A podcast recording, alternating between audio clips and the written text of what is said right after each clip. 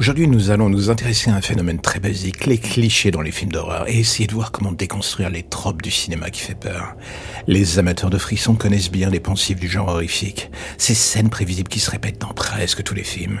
Dans notre podcast, on a décidé de disséquer ces clichés incontournables et d'analyser leur contribution à l'expérience de la peur au cinéma. Accrochez-vous, on espère que vous allez crier.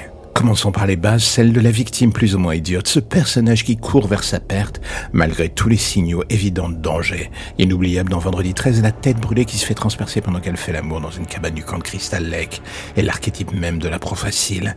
Bien que frustrante, cette imprudence de la part des personnages amplifie notre propre instinct de survie, surtout face à la menace. Autre grand classique, la fille en sous-vêtements. Qu'elle soit en train de se changer ou de prendre une douche, la jeune femme dénudée est un appât garanti pour le tueur en série. Si certains y voient du voyeurisme, ce stéréotype renforce aussi le contraste entre vulnérabilité et violence pure.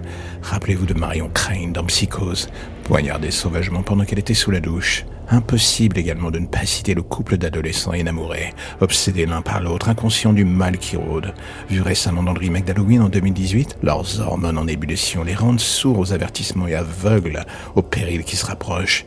Une métaphore de la fragilité de la jeunesse, peut-être. Dans un tout autre registre, que serait un film d'épouvante sans la moindre jumpscare Ces soubresauts soudains ponctuent les moments de tension maximale lorsque le tueur bondit de long pour surprendre ses proies ou qu'un danger longtemps tapis dans l'ombre finit par exploser à l'écran. Peu subtil, mais diablement efficace pour faire hurler le public, comme dans Insidious ou Conjuring par exemple. Enfin, l'ultime cliché indétrônable, la dernière fille survivante, celle qui affronte l'antagoniste pour la confrontation finale, de Laurie Strode dans Halloween ou Sally Hardasty dans Massacre la tronçonneuse, son combat singulier transcende sa peur et fait d'elle une héroïne, même si on sait qu'elle vaincra son courage nous galvanise.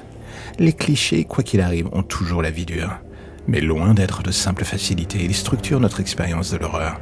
Ils éveillent en nous des émotions parfois primitives, jouent avec nos peurs ataviques. Car au fond de nous, peu importe leur manque d'originalité, il faut bien le reconnaître, on adore ces clichés, jusqu'à en faire des cauchemars.